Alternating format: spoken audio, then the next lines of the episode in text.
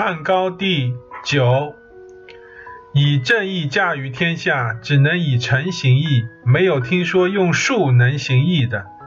以义为术，则义必然受到伤害。义完全出于内心的良知，而不是天下人都能说的概念。心里感到不安的事而强为之，并标上义的名称，则天下就会认为义是违背人心而不合情理的。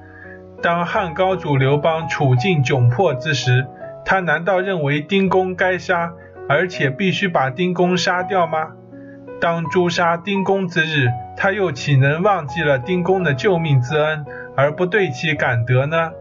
要惩戒人臣背叛其主，自己却先负其救命之恩，而且还公然宣称这是维护天下之公义，则假借义的名义以谋取个人之私利。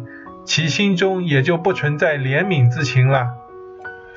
义有天下之大义，有个人心中之精义。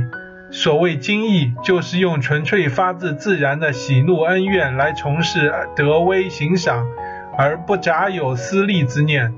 想让天下人知道伪臣不忠，就必然被诛，从而不敢不忠，就使自己违背内心自然的恩怨之念，诈称是行天下之公义。而实际上是收个人之私利，这样义不就成为伤害人的斧子和谋取个人私利的幌子了吗？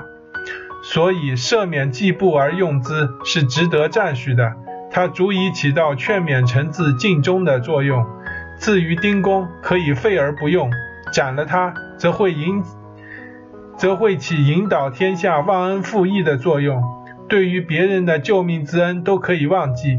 如果不是行路的威慑，则君父的浩荡之恩怎么不可以忘记呢？这就是三代以后违背内心本来的良知，以行义为名而拾取个人私利的典型事件。